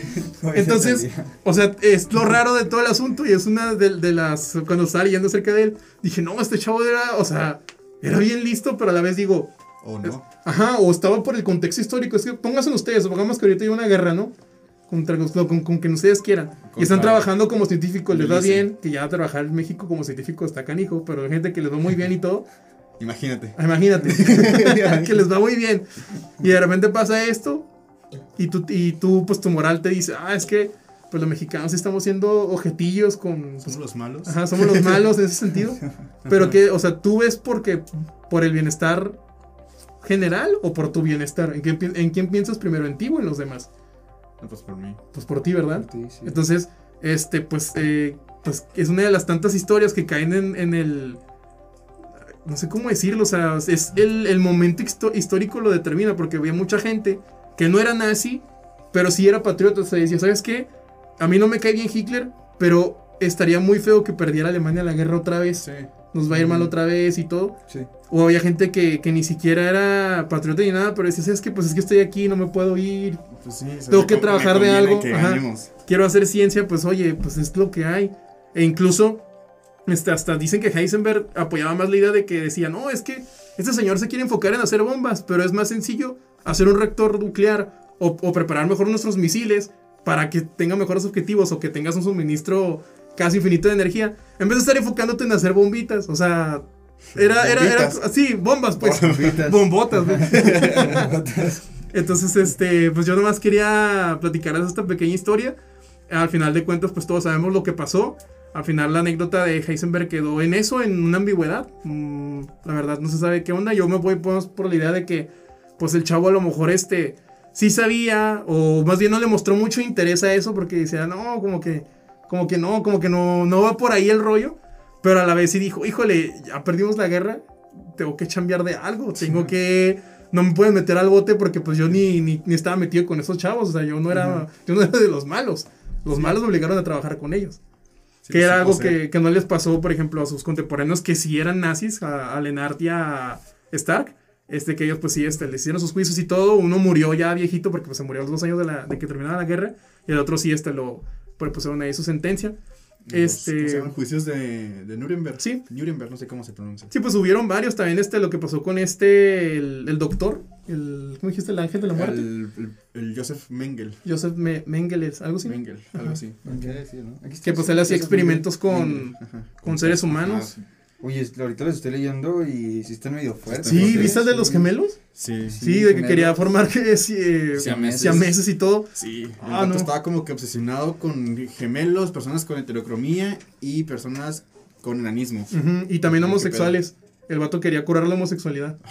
O sea, estaba Sí, el vato muy estaba turbio, bien, ¿eh? bien psycho. Estaba leyendo ayer, de hecho, bueno, no lo puse tanto en mi tema porque pues, no tiene mucho que ver, pero de que el vato era bien carismático, o sea, le gustaba mucho enfocarse en los niños porque pues él lo que quería era ver cómo poder hacer reproducir mejor a sus soldados arios, por así decirlo, ¿no? No manches. Entonces como que a ver, a los niños siempre que iba a los campos de concentración los ponía en un lugar mejor con sus, con sus jueguitos y su parque y estaban mejor alimentados y todo el rollo. Y llegaba. ¿qué onda niños? ¿Quieren una paleta? ¿Cómo les va? Y así, los niños de que, ah, sí. Ajá. Pero no sabían que el día siguiente o una hora después estarían dentro de una cámara de gas No manches. que él mismo los mandó. No, Es- sí. Estaba muy fuerte ese rollo. Y, y de hecho rápidamente ahorita este, le había mencionado a, a Stark y a Lenar, ¿no? Algo Ajá. que me llamó mucho la atención es que a Stark le pidieron que trabajara en, en- en los diversos proyectos que tenía la, la SS, pues pseudocientíficos. Y hasta eso, mira, me llamó mucho la atención. Dije, ah, caray, o sea, ¿cómo a pesar de que dices todo lo que dices, pues sí, es cierto, eres coherente con eso? El vato era científico, pero el vato no era supersticioso. A él le pidieron trabajar en esos experimentos. Ajá. Y él dijo, ¿sabes? O sea, ¿por qué vas a trabajar en eso? Eso no es ciencia. Yo no trabajo en eso. Ajá. Y por eso también, de cierta manera, le dieron la espalda después. Este, y de hecho ya no lo. Les caía mal dentro de los, de los nazis. Pero ya pasó eso muy tarde. O sea, dando a entender de que sí, soy nazi, pero sigo siendo científico. O sea, es Sí, bueno. no me voy a meter en esas cosas que no tienen. eh, pues bueno, para mí no tienen fundamento. Sí, es que se hicieron muchos experimentos en esa, en esa época.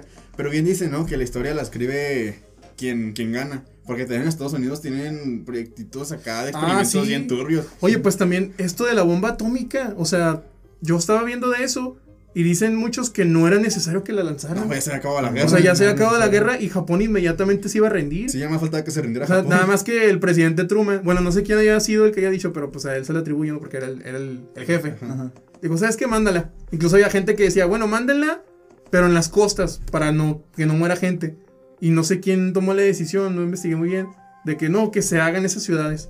Pero incluso creo que se habían puesto a estudiar qué ciudades eran las mejores para lanzar la bomba. Por ejemplo, muchos les dicen, ¿por qué no la lanzaron en Tokio, que era la, la capital? Pero la respuesta era porque era una ciudad ya destruida. O sea, ¿ya para qué la lanzas? ¿Sabes cómo? O sea, yo, yo me pongo a pensar en eso y digo, ¿cómo es que hay gente que se pone a calcular así? Ah, mira, pues hay tanta gente, tanta densidad de población, podemos matar a tantos. Como, se me hace que es mejor aquí, ¿eh? Se mueren más gente. ¿Cómo dices? Se muere más Sí, personas. sí. Ay, no. O sea, ¿cómo, cómo dices eso con, con tanta naturalidad? Tienes que estar muy enfermo para poder pensar Sí. Es que si toda esa banda, está- bueno, así. Sí, también o sea, están- también, o sea, como ser nazi también, o sea, se me hace un pensamiento muy, muy antihumano, muy Ajá. antinatural, o sea, sabes que tu gobierno está matando a tanta gente y no haces nada, o sea, yo sé que a veces, o muchos eh, no lo hacían por miedo, ¿no? O sea, no Ujú. se, no se rebelaban por miedo. Pero, güey, el ejército, o sea, es un ejército, o sea, es como, o sea, no tienen por qué hacerle caso si su mandato, pues, es tan, tan cruel y todo eso, o sea, es como, o también con Sí. lo de las bombas, o sea, odio, ¿cómo sí, puedes estar de acuerdo? O sea, Pues es como lo que les es mencionaba, muy- o sea, había gente que simplemente decía, no, pues, o sea, yo la neta ni, pues, ni sabía de qué iba ese rollo. Yo nomás seguía órdenes y dices, o sea, ¿cómo, cómo es que puedes nomás decir que seguías órdenes? Ahí es como dices, ah, caray. Es que retomando lo de los experimentos psicológicos, es que está bien. Acá bien. Sí, sí, lavaron el cerebro. Hay un experimento, rápidamente lo menciono, eh, que se hizo en Estados Unidos hace en los 80 por ahí, no me acuerdo cómo se llama, el, el experimento de la piedra o algo así. Ah, O la legión de la. No, algo así, no me recuerdo. O de la cascada. Eh, que básicamente era un profesor que fue una, una prepa que no le hacían caso y el vato dijo: Yo soy muy inteligente. Entonces agarró a tres chavillos y les dijo: Ustedes son miembros de una legión secreta, nada más somos nosotros dos, no, se, puede, no se puede recordar la voz. Tenemos privilegios porque somos mejores que el resto de la clase, ¿no? Ujú. Y pues poco a poco esto fue escalando y así, de que de- el profe nada más metió así la semillita y como que le gustó ese rollo y empezó a hacer como que más cosas, como poner letreros o cosas así, pero este se fue como que escalando a un nivel de que con solo una cosa que dijo el profe, llegó a tal punto de que ya había hasta gente de otros estados que estaban eh, como miembros de la, de la legión que se creó en un salón de clases, ¿no? Ajá. Entonces eh, todo terminó cuando el profe, eh, porque el profe decía que había otro como el líder, ¿no? En ese caso no se puede ser Hitler o algo así. Ajá. Y que les dijo, el tal día, a tal hora, en el, la- en el gimnasio de la escuela, va a presentarse el líder. Y pues va y es él y que, pues, chavos, no existe nada de eso. O sea, ven cómo... Pues, Pueden jugar con tu mente. Eh, Ah, de hecho salió así por eso, porque estaban hablando sobre los nazis y así es como que, ¿cómo puede ser posible que tanta gente haya Ujú. caído y haya sido lavado el cerebro de esa manera? Y es como que, pues así como ustedes ahorita lo fueron, ellos también. Pues con tal de pertenecer, ¿no? O sea, con tal de sentir que perteneces en algún lugar o algo así. Eh, o sea, puedes caer en esas, en esas cosas. Sí, pues es como, ahorita lo estaba buscando, fíjate, el experimento de Milgram, que era que le Ajá. daban toques a una persona, ¿no? Sí, que me, ahorita me acordé cuando Raúl dijo lo de que la gente pedía que en el experimento de que los tocaban y que no sabían qué hacer ya con la desesperación, de que ya les pedían que pararan. Ajá, ese se parece mucho al experimento de Million, que si quieres, pues eh, puedes decirlo así rápidamente. Pues sí, o sea, básicamente, eh, pues esto ya es de psicología, chavos, ya no es de nuestro, de Nuestro mundillo, pero está muy interesante también porque dices, ah, caray, que trataba básicamente, eh, lo llevó a cabo Stanley Milgram, que era psicólogo de la Universidad de Yale. Este, básicamente lo que decía era de que, de que cómo es que la gente, por una figura de autoridad, puede llegar a hacer las peores atrocidades. Y sí, o sea, básicamente era eso de que persuadía a alguien de que estaba del otro lado de una cabina y le empezaba a dar toques. Y creo que él este, seguía una orden de que le decía, ahora súbele a tanto, y ahora súbele a tanto, y ahora más y más. Y la persona simplemente seguía órdenes, o sea, nunca decía, oye, no, Ya me o por qué. Ajá. Y no fue, no muy pocas personas ya no podían continuar. Y, y, pues las- la persona seguía gritando y todo. Pero todo esto era actuado, o sea, la persona nunca recibió toques, afortunadamente. Mm. Era actuado. Pero sí, o sea, debió entender de que a veces la gente simplemente por no enfrentarse o Ah, no por miedo, no sé. Sí, ya sé cuál ¿Ya te dices. acordaste? No Ajá. te había entendido porque Sí. pensé que la misma persona era la que se daba Sí. toques. Pero no, sí ya te entendí. O sea, te están diciendo que tú le des toques a alguien más, ¿no? Ajá. Y el que, el que está recibiendo los toques es un actor, ¿no? Sí, no le dan nada. Entonces te van diciendo que tú le vayas subiendo y, pero, y le van subiendo, o sea, no lo cuestionan, o sea, nomás lo van siguiendo, lo siguen haciendo, aunque saben que le están infligiendo dolor a la otra persona, ¿verdad? Sí, ya sé, sí, ya sé que el experimento dices, al principio no te había entendido porque, te digo, pensé que la misma persona se estaba dando toques, No. que sí estaba recibiendo toques. No, no, ahí ya te digo yo que no, ya, no. ya te Es como entendí, este meme que dice experimentos en física y sale un perrito acá bien bonito, experimentos en psicología y ya suena acá un monstruo así todo endemoniado. Ajá. Pero bueno, ya sí puedo continuar ya para Adelante, adelante, el adelante. episodio. Sí. Hablando de, de experimentos, ¿no? Y de científicos, pues los científicos siempre dicen que la investigación muchas veces es un camino complicado, ¿no? Cuando te encuentras investigando algo que nunca antes se había investigado, te puedes encontrar pues con giros inesperados o complicaciones al por mayor. Y muchas líneas de investigación terminan con descubrimientos que el investigador, vale la redundancia, jamás esperó encontrarse. Y es que la investigación es algo que sabes dónde empieza, pero nunca sabes Dónde va a terminar. Hay muchos casos así, pero seguramente no hay casos tan extremos como el que les voy a contar hoy. A ver. Esta historia comienza el primero de noviembre de 1961. Vámonos. Ah, relativamente hace poco, ¿no? 65 60 años. Sí. en el Observatorio Nacional de Radioastronomía de Greenback, en Virginia Occidental, aquí en Estados Unidos. Ok. Bueno, aquí no, al lado en Estados Unidos. Ese día, para del América, charco. cruzando la- el, el puente. Ese día se juntaron 10 científicos. Se juntaron para hablar sobre la posibilidad de intentar captar señales alienígenas, usando los radiotelescopios de, de este centro de investigación. ¿Cuál es Alex?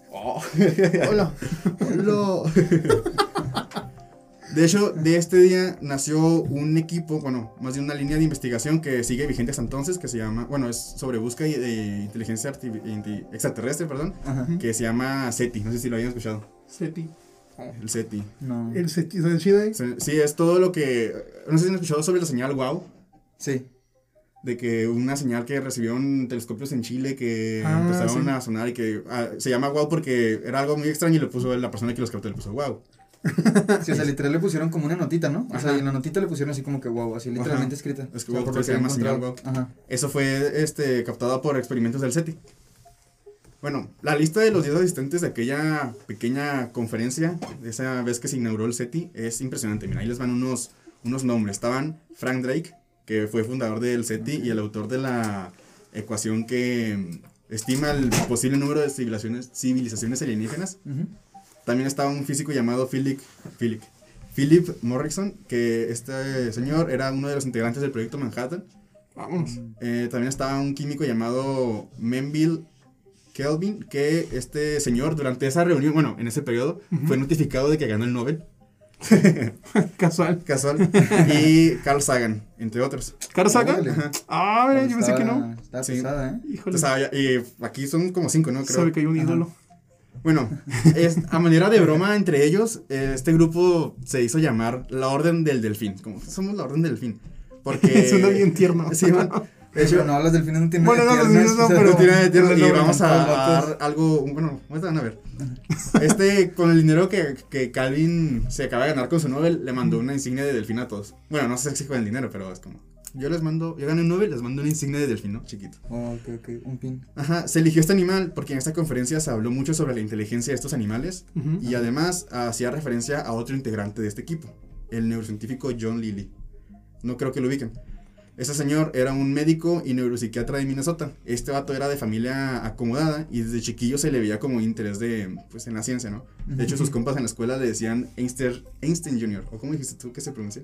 ¿Eh? Einstein, ¿no? Einstein. Pues sí, Einstein. Einstein. No sé pues sí. Einstein Jr. Por eso mismo de que, ah, sí, él es muy científico, ¿no? Ese señor estaba completamente cautivado y obsesionado por la biología y por el control de la mente.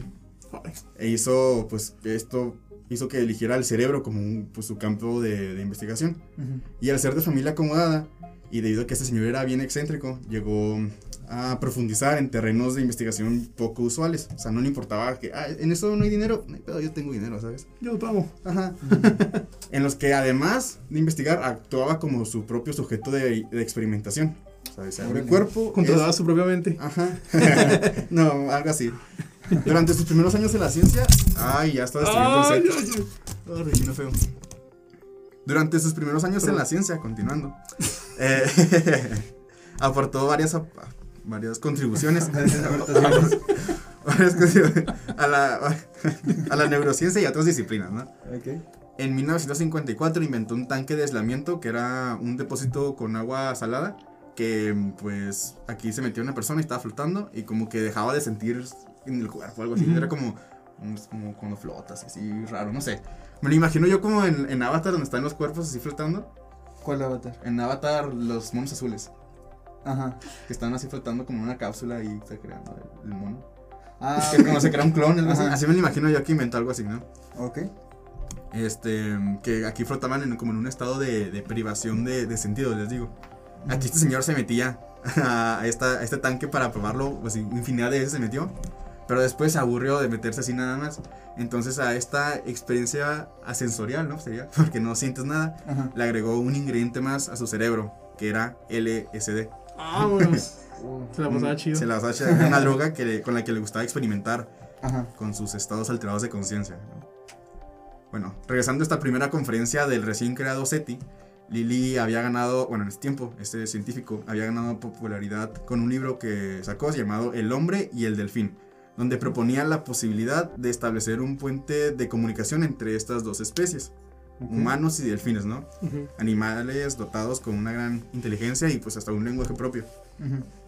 Esta idea atrajo a muchos científicos de prestigio como Sagan, eh, el Drake y a, a Calvin, los que pues los de, El Drake.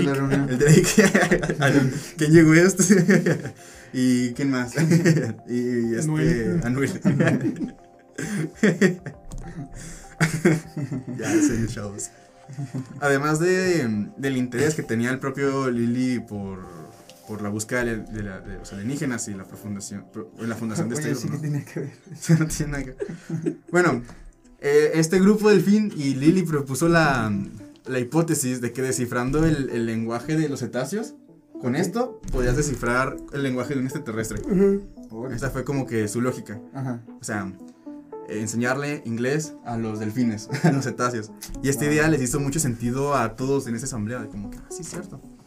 Entonces, así la idea, eh, no lo vayas a, a investigar porque me vas a, a arruinar el plot twist. No, estoy buscando otra cosa. La, la idea de, de ese señor eh, llegó a fundar en 1963 un laboratorio donde pondría en práctica un experimento revolucionario, que como les digo, tratar de enseñar inglés a los delfines. Ajá. Este proyecto tanto, llamó tanto la atención a mm, científicos como a grupos gubernamentales que hasta consiguió este, financiación de la NASA. Órale.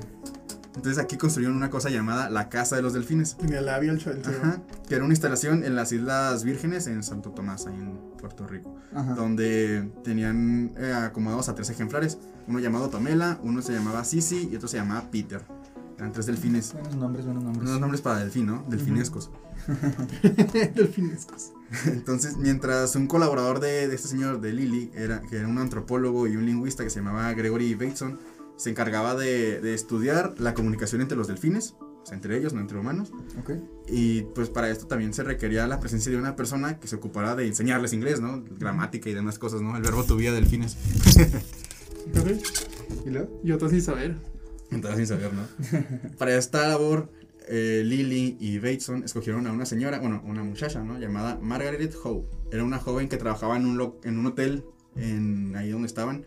Y se rumora que pues, Carl Sagan estaba en sus 30 estaba recién divorciado, entonces estaba como que tratando de ligarse a esta señora. Ujú. Y le prometió el mundo, ¿no? De que, no, es que vente a trabajar conmigo, acá te vas a pasar mejor, somos científicos, tenemos financiamiento de la NASA, tu vida va a mejorar, ¿no? Ajá. Y pues la chava fue y se propuso de, de voluntaria para, mm, este, para el trabajo. No tenía formación científica, pero tenía gran entusiasmo y amor por los animales. Ujú. Y tenía como que dotes de, de observación, ¿no? Era como que muy perspicaz. Ok. Observaba mucho. Ajá, como yo observo. Muy, juzgona. Sí, bien fijona. Recortaba bien gacho. Ya con el experimento montado, surgió la cuestión de que, pues, en lugar de tener a los delfines dentro y a las personas fuera, ¿por qué no inundamos toda una casa y convivimos con ellos las 24 horas del día? Esta idea fue de la misma señora, ¿sabes? De que, pues yo vivo aquí cerca, podemos inundar mi casa y Órale. metemos los delfines. Ajá. Esta no me idea- importa, me compro otra. mi pedo, o sea, al cabo Carl Sagan me prometió dinero. Esta idea pues convenció a los dos científicos, así que eh, reformaron el recinto para que la señorita Howe este, pudiera vivir día y noche con uno de los animales, o sea, le dejaron que nada más con uno. Ajá. La propia investigadora, o sea, esta muchacha, eligió a Peter, que era pues un delfín joven, que aún no estaba entrenado en el lenguaje, Ajá. era el único macho, era, digo, demasiado joven y estaba pasando como que por un episodio de exploración sexual. Estaba en la, en la adolescencia, ¿no? Estaba ahí, este, pues en la edad. Está en la... La edad de la hormona, ¿no? Era, sí, en la mera edad de la hormona. Entonces, en 1965 comenzó el experimento de convivencia de esta señorita y el delfín. Ajá. Iban muy bien. Eh, Peter y ella la pasaban casi todo el día juntos y cada vez había un vínculo más fuerte. Se daba lecciones de inglés dos veces al día y Peter fue incluso capaz de... Ay, perdón, ya se fue. De hacer... Disculpen ustedes. Ah, Disculpen ustedes. Phil Barrera. Eh, Peter aprendió a hacer burbujitas con el agua que simulaban la pronunciación de la letra M. Ah, mira. Como, ¿Cómo, cómo? ¿Cómo le hacía? mm, no sé, no hay grabaciones de eso. Es un gato eso. Sí, pero que es un delfín, o sea, ellos nomás le hacen. Ah, mira. Hablas del fin ya. ¿Cómo le hacen? No, eso está muy El pequeño definisco, de fin que hacía. que hacía. mm. Con el nuevo esponja dijo la 11. Pero bueno, a medida que este contacto este, se desarrolló entre este delfín y la señorita, empezó como que a notarse un cambio, bueno, como la actividad era más interesante cuando no estaban en clases. Y fue quedando claro que el delfín no quería solo una maestra, sino que buscaba otra cosa. Hola. Al principio, el delfín miraba largamente este, distintas partes del cuerpo de la joven.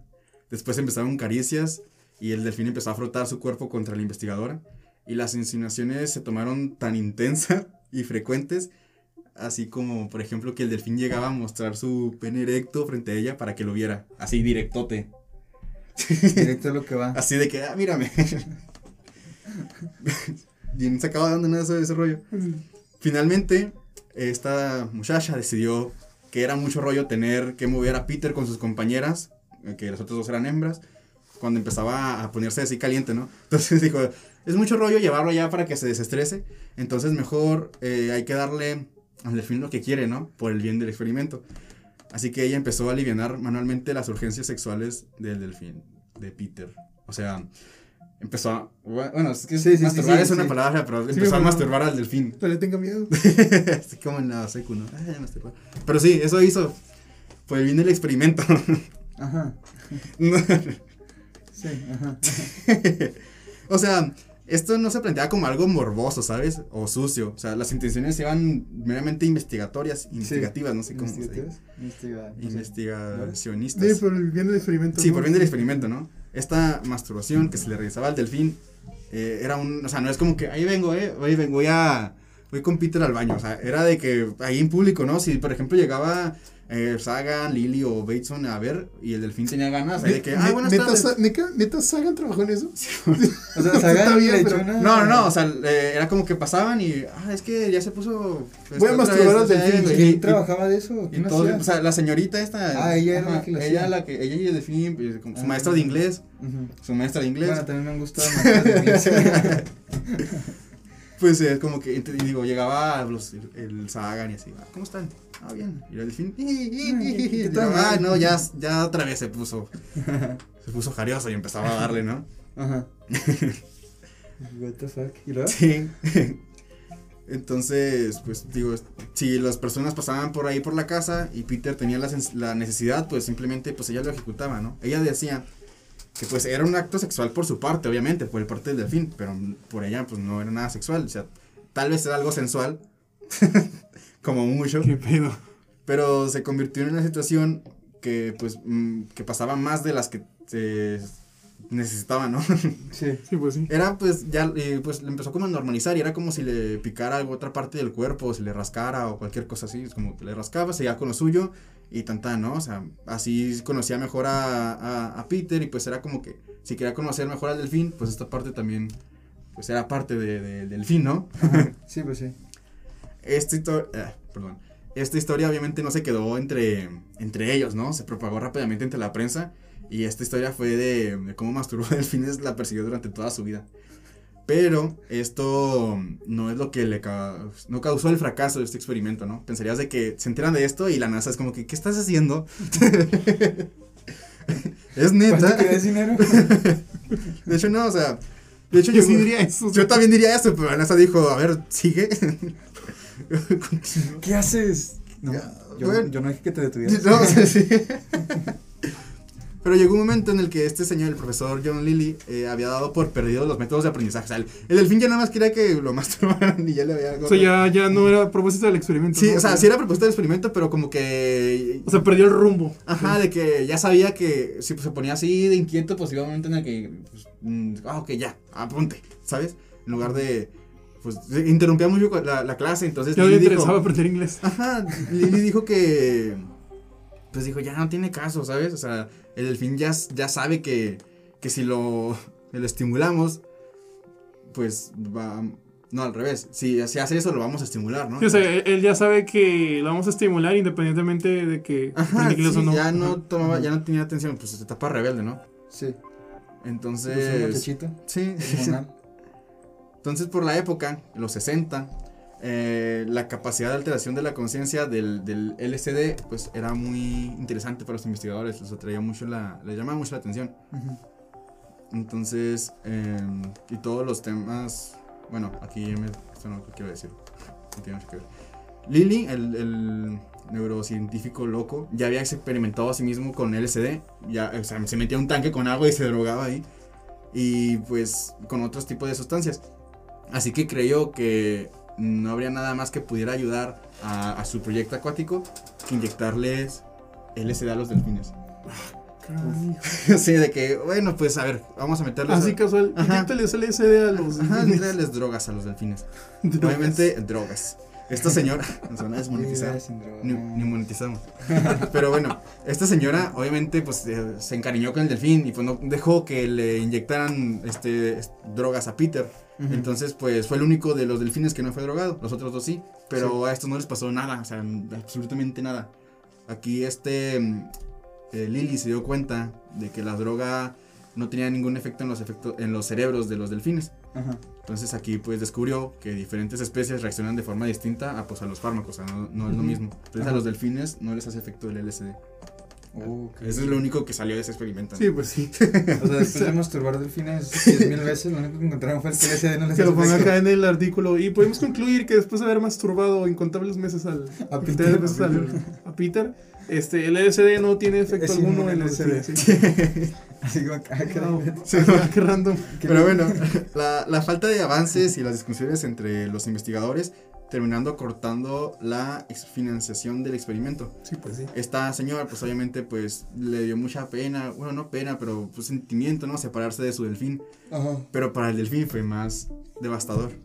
Sí. Los tres eh, ejemplares de delfines fueron trasladados a un observatorio, bueno, un laboratorio en, en Miami.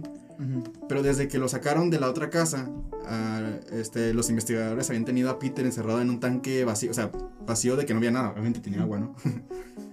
que aquí lo tenían para esperar, bueno, hasta saber qué hacer con el animal. Ahora que ya no tenía ningún interés científico para, pues, para donde estaba, ¿sabes? Que, pues, a ver qué hacemos con él.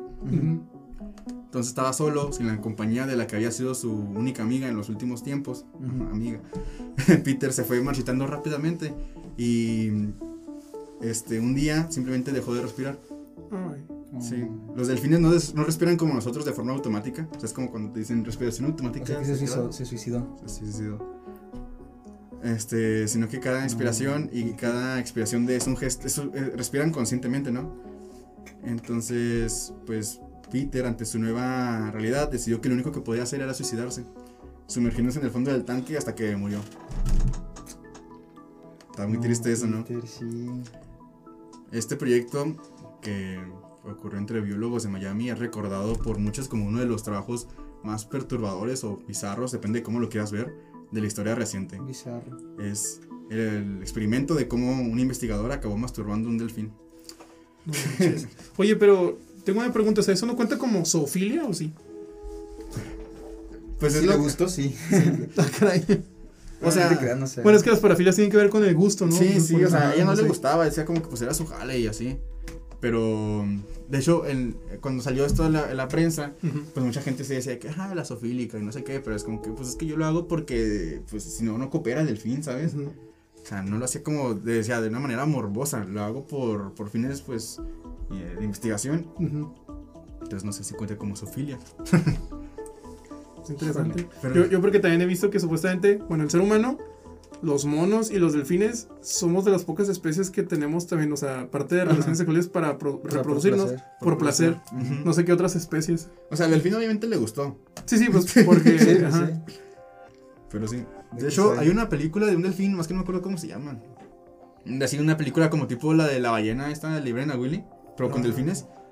Más que no me acuerdo cómo se llama el delfín. ¿Era una orca? No, no, no. O sea, la película de Librena Willy era una orca. Ajá. Pero había otra película con delfines así parecida de que. Ah, un pero si delfín- yo decía eso, es que dijiste una Ah, sí. Un, un delfín bueno y que es famoso, ya El sabes. puro charnado más. Ah, De hecho, el delfín de esa película, que tú no me acuerdo cómo se llamaba, era este, era Peter. Así que pues era famoso, o sea, él tenía su vida de rockstar, ¿no? Pero de hecho, ahorita que dices tú que pues todos se la, este, todos masturbaban al, Al al, delfín. al delfín.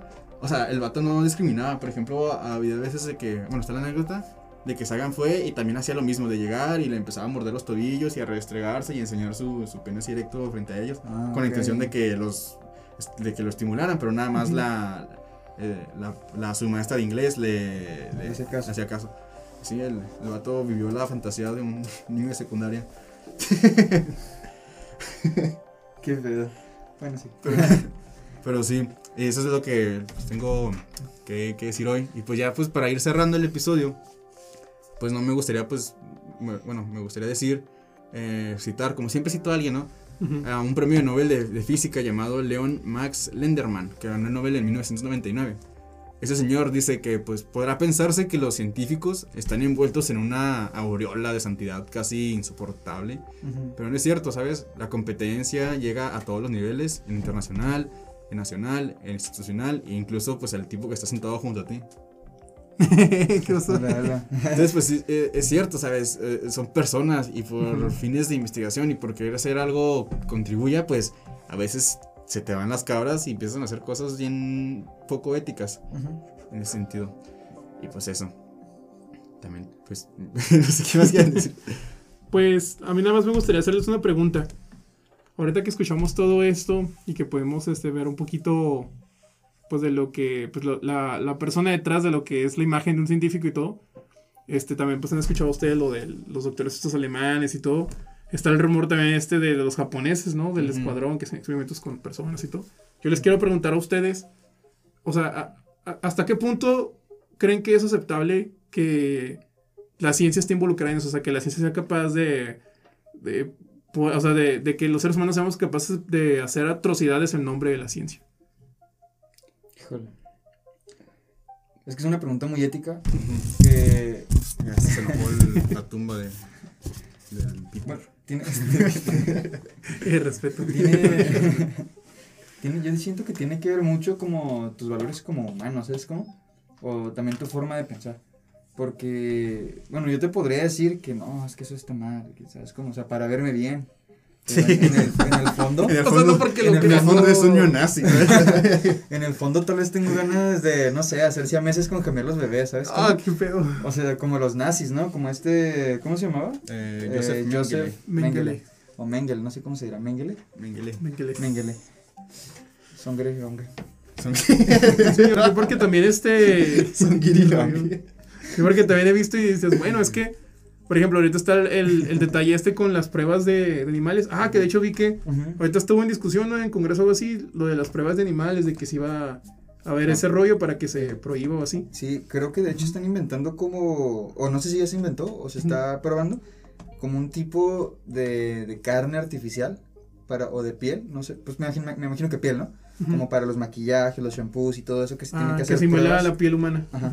Entonces, pero la verdad no creo que eso llegue a pasar nunca, o sea, porque ¿cómo vas a tener una piel artificial que logre generar, por ejemplo, una reacción alérgica, un sarpullido? Bueno, sí es cierto. O sea, esas cosas, pues no sé, o sea, si, si es reactivo a la piel, básicamente así como un ácido, pues ahí sí te va, pues te lo va a quemar, ¿no? Pero y si da alergia o si le puede pasar nada más a cierto tipo de población, entonces ¿cómo sacas eso? pues como el no detalle de las vacunas ¿sabes? O sea, las vacunas creo que también se prueban en animales, ¿no? Y todo.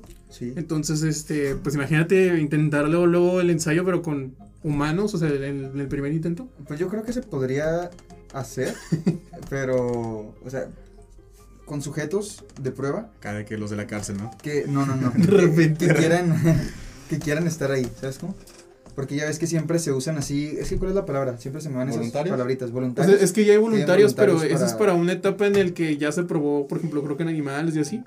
O sea, de que los hay, los hay, porque de ahí sacan los, los estudios clínicos. Es que- Pero, o sea, de primera instancia de que, ¿sabes qué? Pues yo saqué esto, se supone que es una vacuna eh, contra la, la, la tuberculosis, un decir, no sé. Ajá, Ay, inténtalo en... en- vacuna está bien ajá. Entonces, no sé, o sea, por eso les digo. O sea, sí tiene que estar ahí metida la moral, ese tipo de cosas, porque creo que con los estudios que hicieron esas personas se han logrado ciertos avances, ¿no? O sea, bueno. no sé, me hace Pues muy sí, bizarro, de hecho, o sea. en, en la página de Wikipedia de los experimentos nazis, al Sí, final viene como que las cuestiones éticas de que, ok, es ético que sigamos usando los, eh, o sea, de que, ok, ya se hicieron los experimentos, deberíamos usar los resultados, las investigaciones y los datos para investigaciones futuras. Porque si no se fuera por eso, no habría, no sabríamos lo que sabemos sobre cómo reacciona el cuerpo a altas temperaturas o a bajas temperaturas o cosas así, ¿no? Sí, pues sí. De hecho es lo que iba a decir también, me lo Ah. Sí, porque sí estaba leyendo aquí, por ejemplo, el experimento de, ¿cuál era? El experimento de congelación. O sea, todos esos experimentos tuvieron resultados, este, verdad no los leí. O sea, son así como de, de qué tanto puede resistir el cuerpo humano en temperaturas bajas, ¿no? Entonces, pues todos esos resultados se han sacado y los tenemos. Y como dice Edgar, ¿es ético o no es ético usar esos resultados de esos, de esos experimentos que ya se hicieron? O por ejemplo, pues todos los que hicieron los nazis, o sea, todos esos experimentos me imagino que tuvieron algún resultado, tal vez no bueno, porque pues eran cosas que se le ocurrió a alguien sin sentido nada más por querer probar, ¿sabes? Como así como un este... Sí, ya era Es como- simplemente como- jugar con la gente, o sea, Ajá, era muy cruel. O sea, por ejemplo, con los niños, ¿no? Que querían hacer En YouTube no siameses. se puede o- hablar de esto, chavos. ¿Eh? En YouTube no se puede hablar de eso. ¿No? No, bueno, he escuchado que te bajan los videos y así. Pero bueno, sigamos. Ay, no, no, ya, es que se Sí, ya, la verdad ya me está dando miedo. sí, este se puso muy turbio, güey. ya. Sí, Mucho digo, o sea, muy oscuro. Es que No, pues es el Bueno, más que Halloween, oscuro, es bizarro. Bizarro, Sí, sí, turbio. bizarro. Sí, ¿no? Turbio. Perturbador. Perturbador, Perturbador. Ah, no. Pues es que es eso, y eh, te digo, estas historias pues a- no da tanto miedo como, pues, no sé, Anabel o cosas así, pero asustan más, son más incómodas porque son historias reales y es lo que asusta más. Y como dice Ross, y una vez más, la realidad supera, supera la, ficción. Pero es que sí, o sea, los científicos son personas, al fin y al cabo, como cualquier otro prof- profesional que hace su trabajo en un contexto social rodeado, pues puede ser de rivalidades o este, traiciones social. o presión social, choque de intereses Ujú. entre otras cosas, y pues esto se refleja en su trabajo. Y ya después en el futuro decimos, ah, es que se pasaron de lanza. Sí. Pero pues era su contexto social, ¿no? O sea, bueno, tampoco hay Sí, también, también es muy injusto juzgar el pasado con el- los valores del presente. Es como Ujú. esta cosa de que pues, o sea, los derechos humanos tienen bien poquito. Tienen desde el 45, el 49. O sea, que hace Sí. unos 70 años. Eh, una disculpa después de esta breve interrupción de una falla técnica. Este, ya igual ya vamos a acabar. Este, ya nada más era, pues decir, como dijo Alex antes de que ocurriera el corte, de que si es ético que la ciencia se utilice en esas cosas. Ujú. Pues yo creo que la ciencia pues nada más es, bueno, no creo, es que es, la ciencia solo son un conjunto de datos sobre el mundo y pues son un patrón que nos permite conducirnos, más o menos, de un modo más sistemático y con menos carga de, de error y menos carga de, de opinión, que esto nos hace este, incluso adelantarnos a, acontecimientos. Pero depende de quién esté tomando esta información, depende del contexto que, que- que- en el que esté sometido a estas personas, pues van a pasar diferentes tipos de cosas. Eh, y como dice este, no me acuerdo quién dijo, era un escritor que, que- que dice, que dijo una vez, Citando sin ¿Qué? citar. ¿Qué dice que dijo? que dice que dijo, algo que dijo. Eh, bueno, ya me acordé. Quien no conoce esa historia está condenado a repetirla, ¿no? No es que no me Ah, acordé de ok. quién dijo el nombre. No, no sé quién la haya dicho, pero sí, sí, sí, Sí, esa frase es muy famosa. Y es eso, o sea, estas cosas pasaron y están feas, pero pues, conocerlas nos van a ayudar a no repetir los mismos errores. Y básicamente eso es lo que es lo que busca la ciencia, seguir avanzando.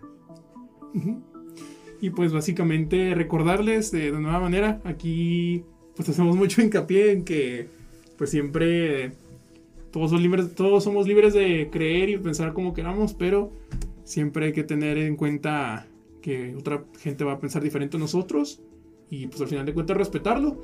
Y este, aunque los científicos eh, tengan errores y sean personas como todos nosotros, que tengan ahí este, no sé, que les guste No tienen la verdad absoluta. Sí, no, no tienen la verdad absoluta, pues como cualquier persona estamos en el mismo juego y nada más este. Pues nada más, este, ¿tú quieres algo más que decir? Pues nada, nada más que si quieren nos sigan en todas nuestras redes sociales. Ujú. Yo me tengo en Instagram como. ah, como guion bajo, Raúl de Lira guion bajo. A mí me pueden encontrar como Ale-Salazar, doble guion bajo. ¿El ¿Doble guion bajo? Sí. Ah, ok. Y me pueden encontrar en todos lados como arroba etzarjón con Z. O sea, así la letra es la Z, no es que sea el nombre. este, y puedes seguir al, al podcast en todas las redes sociales, en YouTube, está en Amazon Music, Spotify, ya sabe. Este, también estamos haciendo cosas en TikTok y a Instagram, igual, Hijos de su Big Bang. Está muy fácil el nombre. y no hay otros igual. También le- les recomendamos ahí que le echen un ojo a los TikToks de la, de la carrera de Ingeniería Ajá, Física. Ingeniería Están Física. entretenidos también. Se vienen más y pues nada más. Sin nada más que añadir, muchísimas gracias por su atención. Nos vemos en dos luego. viernes. Adiós. Adiós. Todos con el cerebro bien fritote, ¿no? Ya sé.